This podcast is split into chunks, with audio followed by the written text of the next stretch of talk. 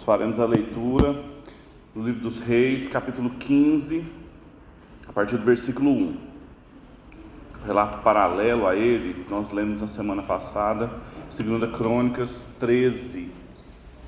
Dessa vez a gente vai ler na perspectiva do historiador dos reis. 1 Reis 15, 1 diz o seguinte: No 18 ano do reinado de Jeroboão, filho de Nebate, Abião, começou a reinar sobre Judá. Ele reinou três anos em Jerusalém. A mãe dele se chamava Maaca e era filha de Absalão. Abião andou em todas as transgressões que seu pai havia cometido antes dele, e o seu coração não foi inteiro ao Senhor, seu Deus, como havia sido o coração de Davi, o seu pai. Mas por causa de Davi, o Senhor seu Deus lhe deu uma lâmpada em Jerusalém levantando seu filho depois dele, dando estabilidade a Jerusalém. Porque Davi fez o que era correto aos olhos do Senhor e não se desviou em nada daquilo que o Senhor lhe havia ordenado. Em todos os dias da sua vida, a não ser no caso de Urias o Eteu. Roboão e Jeroboão estiveram sempre em guerra. Quanto aos demais atos de Abião e tudo o que fez, não está escrito no livro da história dos reis de Judá? Também houve guerra entre Abião e Jeroboão. Abião morreu e eles o sepultaram na cidade de Davi, e Asa, seu filho, reinou em seu lugar. Vamos orar? Pai, a gente te agradece o privilégio que temos de estarmos diante da Sua palavra para podermos de novo sermos ensinados por ela, guiados como uma lâmpada, Pai, que ilumina o nosso caminho. Nós pedimos que o Senhor nos ajude a entendê-la, a compreender quais eram suas intenções com o texto bíblico e com o que o Senhor revelou a nós, e acima de tudo, para a gente obedecer a Sua palavra. É o desejo do nosso coração. Nós oramos em nome de Jesus. Amém. Se você já cursou uma boa escola dominical, você deve conhecer aquelas tabelas que tem algumas Bíblias, inclusive, dos reis bons e dos reis maus de Judá e de Jerusalém. Lembra disso? Já teve aula disso aí? São aqueles esquemas para a gente entender essa quantidade frenética de reis que agora começam a assumir o trono, tanto em Judá quanto em Israel, ou seja, no Reino do Sul no Reino do Norte. E essas tabelas geralmente elas organizam os reis em dois tópicos apenas. Reis bons que fizeram o que era correto aos olhos do Senhor, e reis maus que fizeram transgressões segundo os seus pais e o que era mal diante do Senhor. Só tinha duas possibilidades nessas duas tabelas: é preto no branco, não tem o que fazer muito, é só organizar e lembrar dos reis.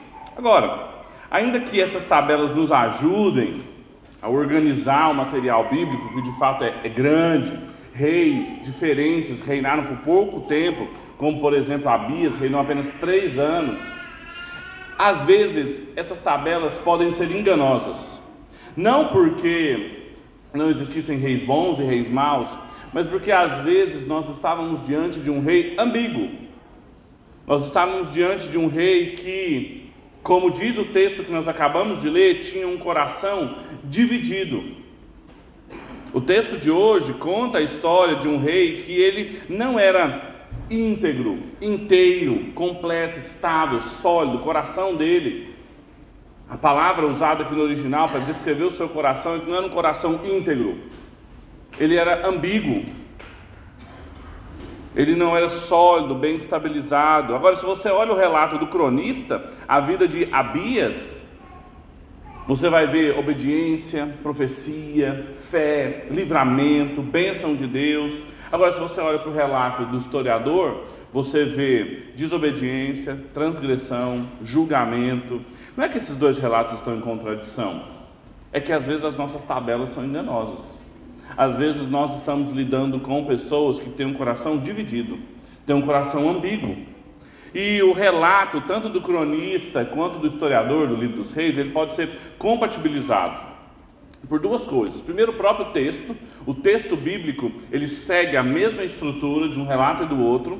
A grande diferença é que no meio dos versículos, depois da mesma apresentação que eles fazem de quem era o rei, de sua mãe, o que ele fez, o cronista coloca uma longa batalha entre Abias e Jeroboão, essa que é mencionada nos últimos versículos aqui. Então os próprios textos eles, eles são coesos. Agora também o propósito dos autores, não se engane, é o mesmo.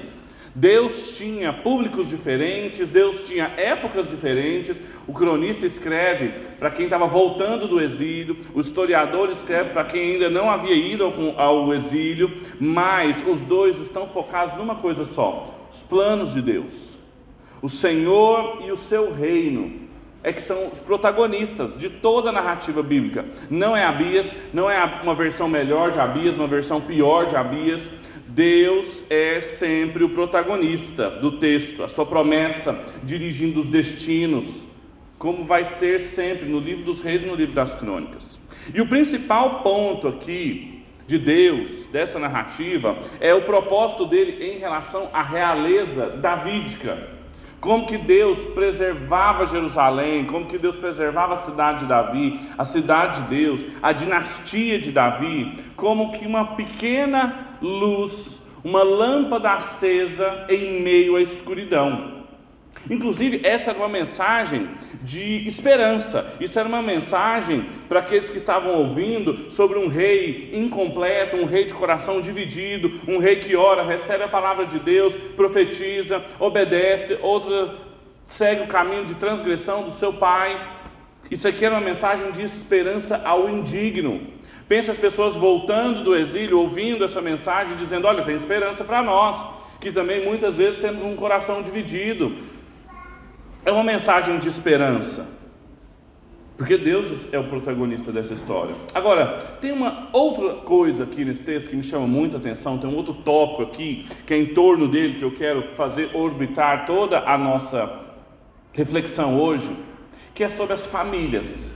O texto repete muitas vezes a palavra filho, pai, mãe, descendência, Existe uma ênfase clara aqui nos pais, nas mães e nos filhos. Esses termos aparecem repetidas vezes, com detalhes, claramente mostrando que o enfoque específico aqui, uma espécie de subtópico, são as famílias. Vários comentadores, vários pregadores, quando vão pregar esse texto aqui, eles enfatizam que Abias era uma espécie de tal pai, tal filho. Da mesma maneira que Salomão, Roboão, agora Abias, andaram em transgressão, agora reaparece aqui, é repetido. Agora a gente tem que tomar muito cuidado nas nossas leituras do Antigo Testamento, para a gente não ficar focado nos erros e nos acertos de Abias, mas no que Deus está fazendo nessa história. Portanto, a gente pode dizer que o tema dessa mensagem é o reino de Deus em meio às famílias dos homens o reinado de Deus, o governo de Deus, os propósitos de Deus permanecendo, sendo levados adiante em meio a construções familiares que são claramente segundo a realidade das cidades dos homens. Uma vez mais, esse texto apresenta as promessas de Deus, Deus preservando Jerusalém, a promessa que ele tinha feito à casa de Davi, como uma pequena luz em meio à escuridão, escuridão daquelas famílias escuridão daqueles pais, daqueles filhos. Apesar dos pais e dos filhos, apesar de erros passados de geração em geração, Deus ainda intervém nas famílias. É isso que o texto quer nos ensinar aqui. Deus ainda continua intervindo nas famílias. E o que, que o texto nos ensina sobre isso? Bem, Deus intervém nas nossas famílias, apesar dos nossos pais, Deus intervém nas nossas famílias, apesar dos nossos corações, e Deus intervém nas nossas famílias, apesar dos nossos descendentes. O texto vai deixar muito claro para nós, nesses oito versículos apenas, como Deus leva a cabo o seu propósito, como Deus continua reinando, preservando a cidade de Deus, intervindo nas famílias, intervindo em famílias a despeito dos seus pais, a despeito dos seus corações e a despeito dos seus filhos, das suas descendências. Deus não depende de nada, Deus não depende do estrago do passado da nossa família, Deus não depende da ambiguidade dos nossos corações, nem mesmo da forma futura como nós vamos construir a nossa família. Deus continua reinando a despeito disso. É muito fácil, e antes da gente explorar cada um desses pontos aqui, eu sempre gosto de fazer algumas considerações cristológicas, porque é muito fácil a gente pegar um texto assim e fazermos uma leitura moralista dele, ou seja, da mesma maneira que Abias andou nas transgressões dos seus pais, tomem cuidado, pais, para que os seus filhos não andem nas suas transgressões. É claro que é uma consequência trágica dos pecados de Roboão ter dado lugar aos pecados do seu filho, da mesma maneira os pecados de Salomão terem dado lugar aos pecados de Roboão. E as crianças de fato sempre aprendem com os seus pais, elas imitam seus pais. Você não precisa ensinar muitas vezes uma criança a fazer uma coisa errada, uma palavra feia. Ela aprende assim na primeira vez que você pronuncia. As bonitas demora mais. As palavrinhas mágicas. Mas as palavrinhas difíceis elas repetem e ainda perguntam o que, que é. É comum isso, mas o texto não fala sobre isso. O texto não é só sobre isso. O texto não cai em nenhum tipo de reducionismo determinista, como se Deus não pudesse prescindir dos nossos pais, como se Deus não pudesse prescindir do nosso coração, como se Deus não pudesse prescindir da nossa formação familiar. Deus não está preso a essas coisas, Ele continua intervindo nas famílias a despeito disso. Seria muito duro chegar aqui e dizer aos pais, por exemplo, de filhos em qualquer idade: olha, busque santidade, porque senão os seus pecados vão atingir os seus filhos. Olha, o tipo de pessoa que você é, seus filhos serão. É duro, não é? Onde está o evangelho nisso? Onde está a boa notícia aos indignos? A gente que de fato, hora ou outra, não conseguirá ser um pai perfeito, uma mãe perfeita. O Evangelho está presente no livro dos Reis, justamente na promessa que Deus fez a Davi, que sustentou o povo de Deus em meio à escuridão familiar e que fazia com que as pessoas ouvissem esse texto ontem e hoje e recebessem ele como uma mensagem de esperança.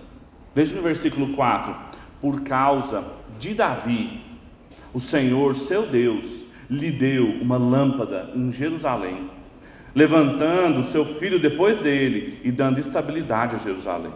Por causa da promessa que o Senhor fez a Davi, que lhe constituiria uma casa. Lembra de 2 Samuel capítulo 7, Davi queria construir uma casa para Deus. Deus falou: Você não vai construir uma casa para mim, eu vou construir uma casa para você. Por causa da promessa de Deus, construindo uma casa para Davi, ele não deixaria que essa lâmpada, essa casa, nos dias mais escuros, de maiores trevas, inclusive familiares, sucumbisse. Essa lâmpada permaneceria acesa e levaria um filho depois dele, dando estabilidade à cidade de Deus, dando segurança à cidade de Deus. O que traria segurança a eles não seriam seus pais, os seus corações, as suas descendências, mas a promessa de Deus.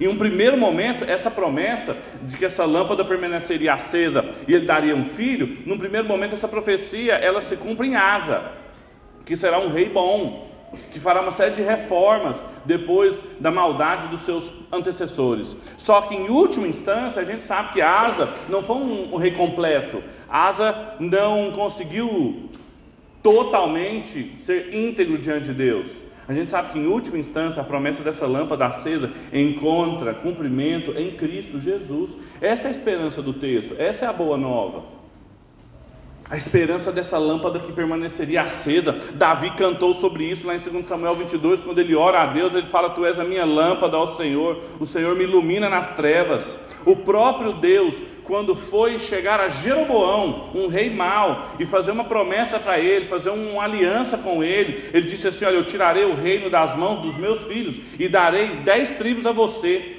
e darei uma tribo ao seu filho, a fim de que o meu servo Davi sempre tenha diante de mim uma lâmpada. Em Jerusalém, a cidade que eu quis pôr o meu nome.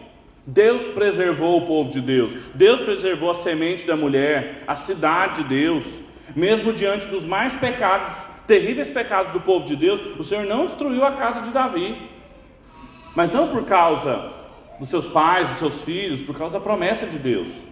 O Salmo 133 tem uma imagem bonita, no final dele diz assim: Porque o Senhor escolheu a Sião, desejou-a para a sua habitação, dizendo: Este é o meu repouso, para sempre. Aqui habitarei, pois eu desejarei.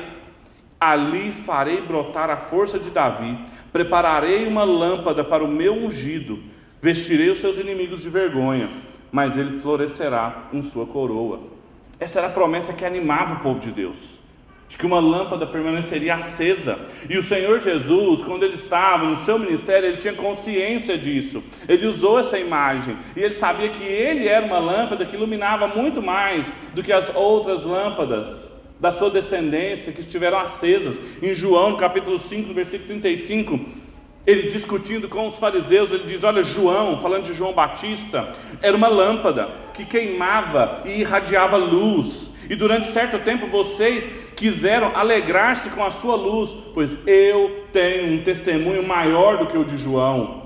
A própria obra que o Pai me deu para concluir e que estou realizando, testemunha que o Pai me enviou. Eu sou uma lâmpada acesa que ilumina e aquece muito mais que João. A boa notícia para todos aqueles assolados pelas transgressões dos seus pais lutando com seus corações ambíguos, inquietos com a constituição da sua descendência, é que Deus intervém nas nossas famílias a despeito disso. Ele só depende de Cristo Jesus, do cumprimento da sua obra. Não permite que a luz do reino de Deus se apague diante das trevas da cidade dos homens. Não permite que as famílias, por mais sombrias que sejam as suas constituições passadas, futuras ou presentes, sucumbam porque tem uma luz acesa. Essa é a esperança, para mim e para você. Essa é a esperança que a gente pode viver aqui agora de maneira fragmentada, mas que anuncia e sinaliza para onde a gente está caminhando. Penúltimo capítulo das Escrituras, quando o apóstolo João vai descrever a nova Jerusalém a nova cidade de Deus que desce dos céus para a terra, ele diz o seguinte: Olha, eu vi a cidade santa, a nova Jerusalém que descia do céu, da parte de Deus, preparada como uma noiva, adornada para o seu marido. A cidade não precisa de sol nem de lua para brilharem sobre ela, pois a glória de Deus a ilumina e o cordeiro é a sua lâmpada. As nações andarão na sua luz e os reis da terra lhe trarão a sua glória. Suas portas jamais fecharão de dia, pois ali não haverá noite. Quando a gente entende o que, que Deus estava fazendo aqui com Abias, o que, que ele estava fazendo com a família de Abias, a pequena história de Abias, dentro da grande história que Deus estava conduzindo, a gente tem condições melhores de entender o que Deus tem para mim e para a sua família. Então vamos voltar os nossos olhos para o texto e vamos tentar entender um pouco mais sobre como que Deus intervém nas famílias. Em primeiro lugar, Deus intervém nas nossas famílias a despeito dos nossos pais. Veja de novo o versículo 1 até a metade do versículo 3. No 18 ano do rei Jeroboão, filho de Nebate, Abião começou a reinar em Judá. Ele reinou três anos em Jerusalém. A mãe dele se chamava Maaca e era filha de Absalão. Abião andou com todas as transgressões que o seu pai havia cometido antes dele. Até aqui. Veja, essa aqui é uma fórmula de apresentação. A maioria dos reis, agora em, em, reis ou em crônicas, é apresentado assim: Fulano, filho de Ciclano, no tal reinado, no determinado ano do reinado do outro rei, começou a reinar, reinou por tanto tempo, sua mãe chamava assim, seu pai chamava assim. É uma fórmula de apresentação, mas aqui tem muitos detalhes para mostrar como que Deus prescinde dos nossos pais. Como que a história sombria dos nossos pais não determina quem nós somos ou como poderíamos nos comportar. Primeiro, começando por Jeroboão. Todas as vezes que Jeroboão aparece, o nome do pai dele é mencionado. Isso não é comum. Outros reis, a partir de Manassés, por exemplo, não mais Deus se interessará nos pais deles e deixará de anunciar o nome dos pais. E aqui, o texto começa dizendo: olha, no 18 de um governo, de um rei mau, idólatra, ou seja, uma circunstância que poderia preocupar as famílias, Deus constitui um outro rei, Abião. Agora veja, eu fiz questão de chamá-lo aqui de Abião, porque há um detalhe no texto. De fato, as nossas Bíblias às vezes trazem, tanto aqui quanto no livro de Crônicas, o nome Abias, mas a Bíblia dá dois nomes para ele. Aqui, de fato, ele chama Abião, que é um nome que significa meu pai é Iam. E lá em Crônicas ele é chamado de Abias, que é meu pai é Yahvé. São coisas totalmente diferentes. E o historiador do livro dos reis, ele não fala primeiro o nome do pai aqui de, de Abião, ele vai falar daqui a pouco, mas ele já começa mostrando que há um detalhe aqui. Yam, que o nome de Abião significa meu pai Yam, algumas Bíblias traduzem simplesmente como filho do mar, mas Yam era uma divindade cananeia do caos. Vocês lembram de Baal? Vocês conhecem Baal? Já ouviram muito mais falar sobre Baal, não é? Baal se tornou um príncipe na mitologia cananeia quando ele venceu Yam. Yam era um deus das águas, Yam um deus do, do caos. Então era comum na Mesopotâmia, no Egito, na Babilônia, em Canaã, que o Deus que era o rei adorado entre os outros deuses vencesse o caos. E o caos geralmente ele é representado pelas águas, pelo mar. É por isso que em Apocalipse diz que a Nova Jerusalém não tem mar. Significa que lá não vai ter praia. Meu Deus, eu vou para a Nova Jerusalém, não vai ter praia. É que lá não tem caos. Lá é só um reino de ordem. Só que aqui, Abias é chamado de Abião, filho do Deus do caos, filho do Deus do mar. É diferente do cronista que o chama de meu pai é o Senhor. Aqui o meu pai é o caos. O historiador dos reis apresenta um rei com um nome pagão, sem problemas. Sabe por quê? Porque ele ia fazer uma apresentação negativa de Abias. Ele ia fazer uma, uma apresentação muito diferente da apresentação que o cronista faz, que é uma apresentação boa, chamando-o de filho de Yahvé. Esse rei aqui, que tem o nome de filho do caos, ele também tem uma mãe, e a, a, mãe também aqui aparece com um nome diferente. Enquanto o cronista a chama de Micaías, que significa quem é o Senhor, aqui ela chama Maaca, que, que é uma palavra que significa machucado, preso, prensado, alguma coisa foi empurrada para baixo. Veja como que isso aqui é interessante. Para o hebreu, nome é, é, frase. Então é como se ele estivesse dizendo no 18 ano do rei Jeroboão, filho de Nebate, Abião, ou seja, filho do caos, cuja mãe era amassada, reinou três anos em Jerusalém. As pessoas entendiam isso.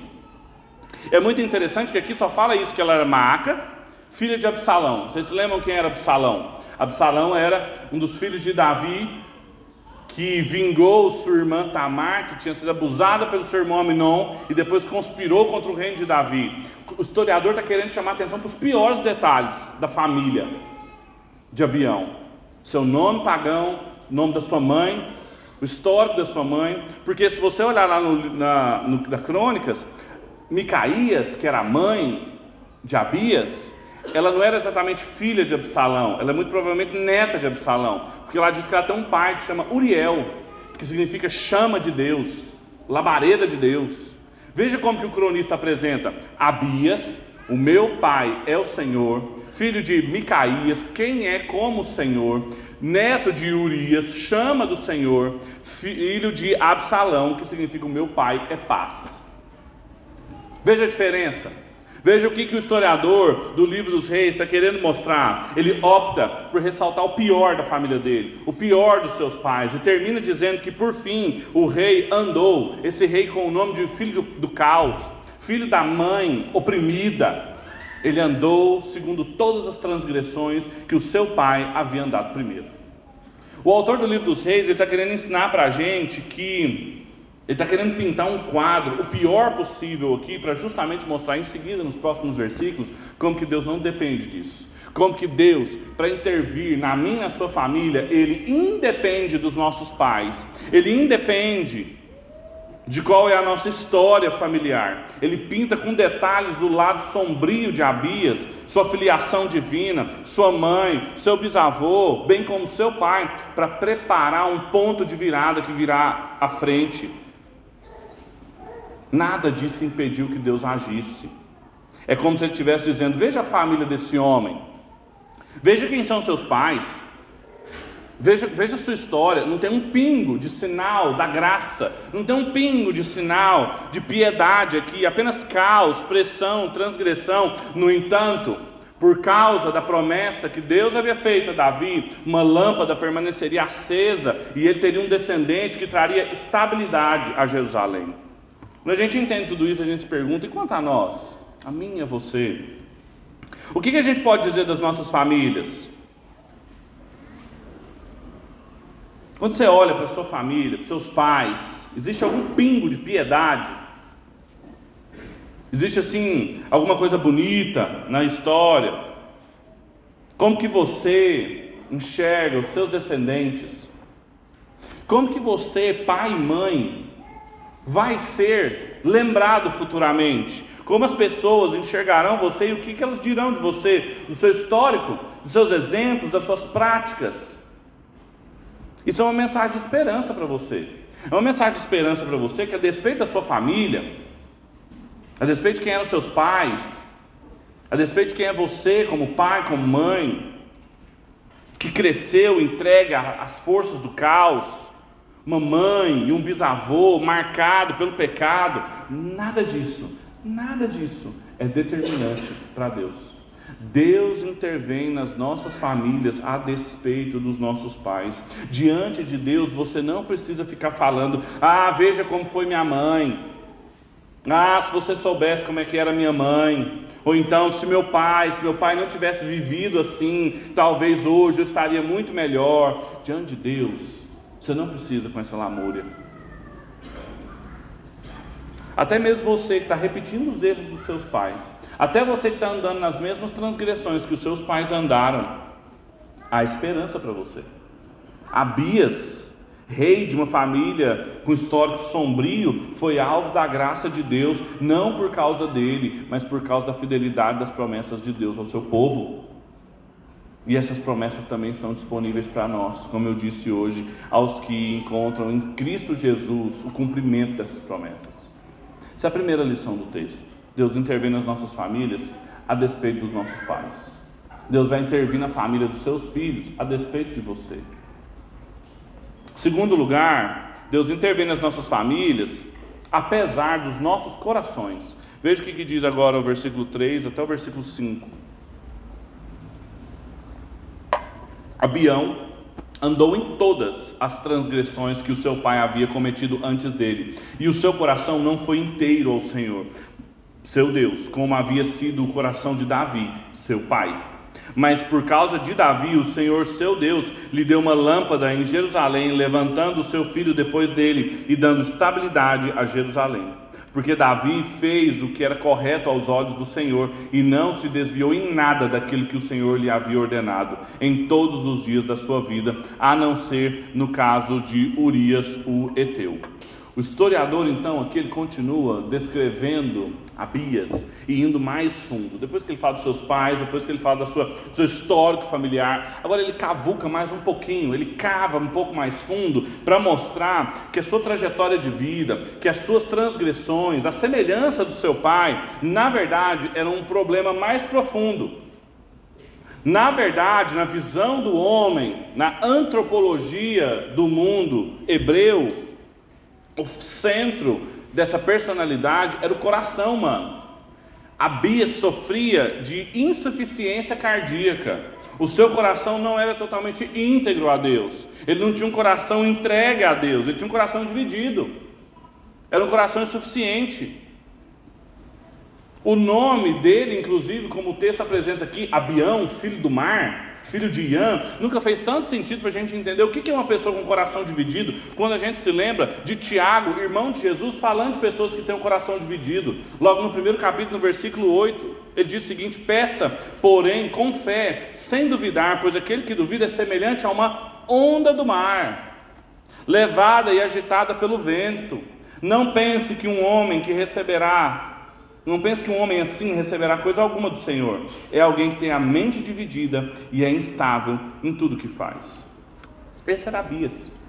Diante de poder pedir sabedoria a Deus, aquele que tem falta de alguma coisa, peça sabedoria a Deus, mas não peça como quem duvida. Não peça como alguém levado como as ondas do mar, de um lado para o outro, em que tudo que faz é instável. Esse era Abias. Abias recebeu a palavra de Deus. Abias, lá no capítulo 13, segundo as crônicas, há um texto belíssimo dele enfrentando Jeroboão, enfrentando só na palavra do Senhor, só lembrando das promessas do Senhor, conclamando o povo de Deus ao arrependimento. Ele viu tudo que ele viu, mas isso não foi suficiente para livrá-lo de caminhar nas transgressões do seu pai, Roboão. E qual era o motivo disso? O coração dele.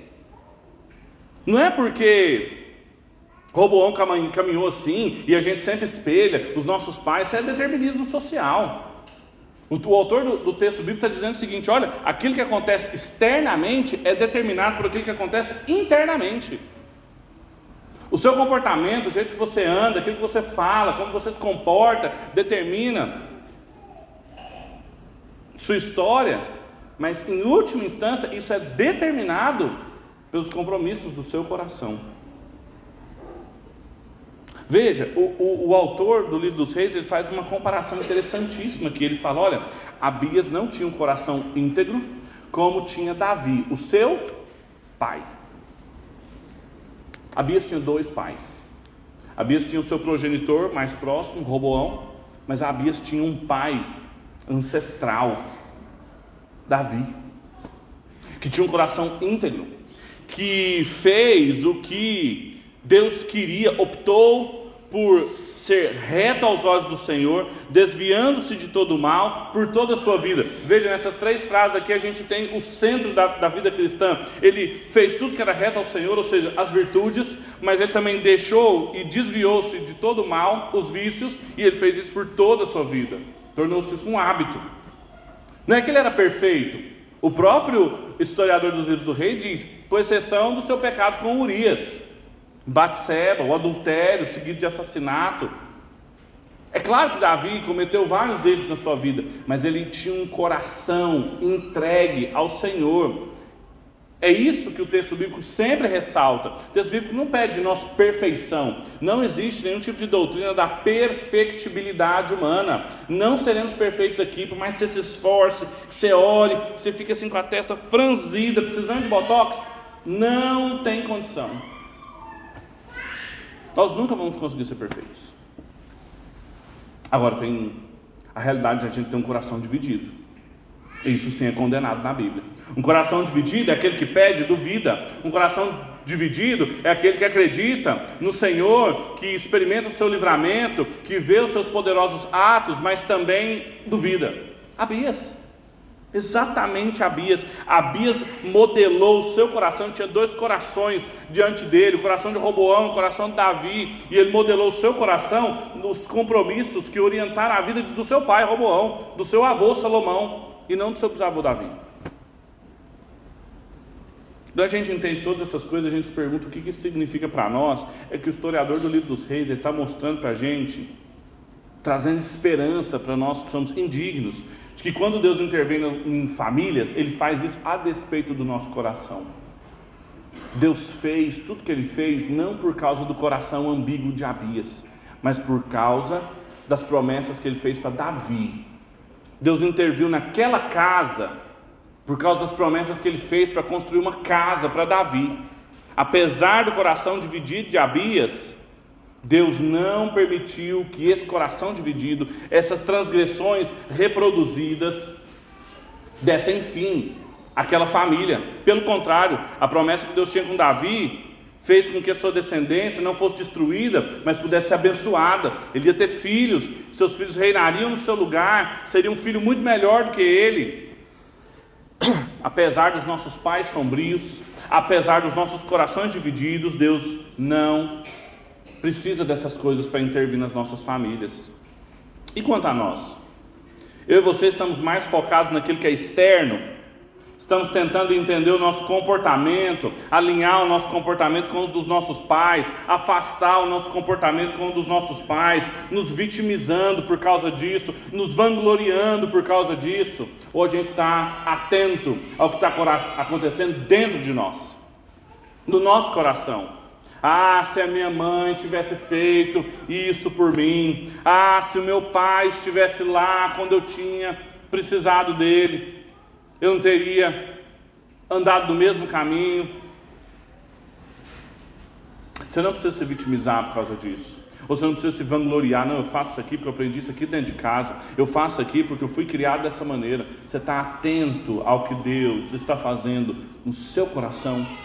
Se você tem um coração ambíguo, Ou se você tem um coração totalmente dependente de Deus? Você está sendo honesto com o seu coração? Você modela o seu coração nos mesmos compromissos dos seus pais, por pior ou melhor que eles sejam? Ou você modela o seu coração segundo um outro pai que você tem, o Deus e Pai do nosso Senhor Jesus? Como é que a gente está buscando a bênção da nossa casa, a perpetuidade da nossa descendência, reproduzindo os mesmos erros dos nossos pais, mantendo o coração dividido igual o deles? Ou confiando em Jesus? Segurando nas suas mãos, sabendo que Ele é a única lâmpada acesa que consegue fazer luz que consegue brilhar no meio da escuridão de governos ímpios como o de Jeroboão, de famílias sombrias como a de Abias, de corações divididos como de Abias. É essa lâmpada, nada mais, é só ela que consegue trazer luz para dentro das nossas casas. A gente está confiando nisso. A gente está entregue, nosso coração está totalmente depositado nisso, ou nós estamos igual a pessoa descrita por Tiago, a gente confia, a gente pede a Deus, mas a gente duvida. A gente é levado por toda onda. A gente não sabe. E o que Tiago fala? Pessoa que pede assim, não recebe. Em terceiro e último lugar, Deus intervém nas nossas famílias a despeito dos nossos pais, a despeito do nosso coração e a despeito da nossa descendência também. Veja como é que o texto termina nos versículos 6, 7 e 8. Roboão e Jeroboão estiveram sempre em guerra. Quanto aos demais atos de Abião e tudo o que fez, não está tudo escrito no livro da história dos reis de Judá? Também houve guerra entre Abião e Jeroboão. Abião morreu, e eles o sepultaram na cidade de Davi, e Asa, o seu filho, reinou em seu lugar. O texto termina tecendo alguns comentários que também é uma fórmula de avaliação do reinado dos reis que vai aparecer aqui nos próximos capítulos, mas ele coloca alguns detalhes aqui que falam sobre os dias finais dele. Futuro, futuro da sua descendência, como que ele terminou, apesar do pai de Abias, Roboão e Jeroboão estarem sempre em guerra, Deus preservou a descendência deles, apesar da guerra. Guerra essa que eles também estavam. Abias esteve em guerra por todo o tempo que ele governou com Jeroboão. Foi menos tempo, foram três anos, mas sempre esteve em guerra. Mas apesar disso, Deus permitiu que ele fosse sepultado na cidade de Deus, que ele fosse sepultado em Jerusalém, na cidade de Davi, que isso era uma honra. Um rei mau, como a gente vai ver daqui para frente, eles são sepultados fora de Jerusalém. Deus não permitiu que a guerra destruísse a descendência dele. Deus não permitiu que ele não fosse enterrado na cidade. Deus não permitiu que ele ficasse sem descendência. Deus deu um filho para ele, para reinar no seu lugar. Asa. Um final digno, honroso para Abias e para o seu filho. Para o pai e para o filho. De novo, não por causa dele, mas por causa da promessa, da lâmpada que nunca se apaga. Foi essa promessa que preservou a descendência deles. A descendência de uma família indigna descendentes de um rei indigno. Quando a gente entende isso, a gente se pergunta o que isso significa para nós, é que também, a despeito dos nossos erros, dos nossos pecados, do nosso histórico, das guerras envolvidas há gerações, Deus não permite que as casas da cidade de Deus desapareçam. O reino de Deus em meio às famílias dos homens significa que Deus preserva as famílias do reino de Deus, preserva a semente da mulher, preserva a cidade de Deus. Ele não deixa que essas circunstâncias acabem com elas. Deus intervém nas nossas famílias, meus irmãos, a despeito delas, a despeito dos históricos familiares que a gente tem, a despeito dos nossos próprios corações, a despeito do medo que a gente tem da nossa descendência. Deus intervém nas nossas famílias. Você não está condenado a repetir infinitamente, eternamente, os erros e os traumas dos seus pais. Você não está entregue também à dureza do seu coração. Há uma lâmpada acesa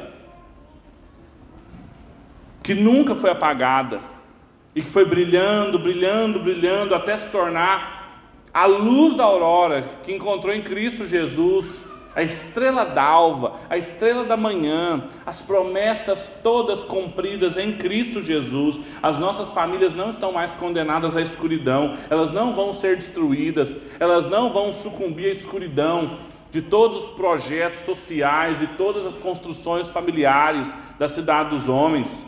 As famílias têm uma lâmpada acesa nas suas casas do reino de Deus essa é a nossa esperança, somente essa, nenhuma mais. Vamos orar? Feche seus olhos.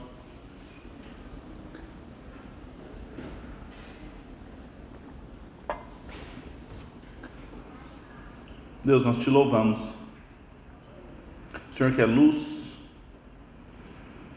que habita em luz inacessível, em que treva nenhuma consegue subsistir. Nós te pedimos que o Senhor faça resplandecer sobre nós a tua luz. Que a lâmpada que é o cordeiro que brilha na Nova Jerusalém consiga já colocar sobre a vida das minha e dos meus irmãos, da minha família e da família dos meus irmãos, consiga já colocar luz. Que a gente consiga deixar de viver nas trevas, andar nas trevas, de corações divididos, mas que a gente possa viver na luz é o desejo do nosso coração, Pai. Nós oramos em nome de Cristo Jesus, nosso Senhor, para a sua glória.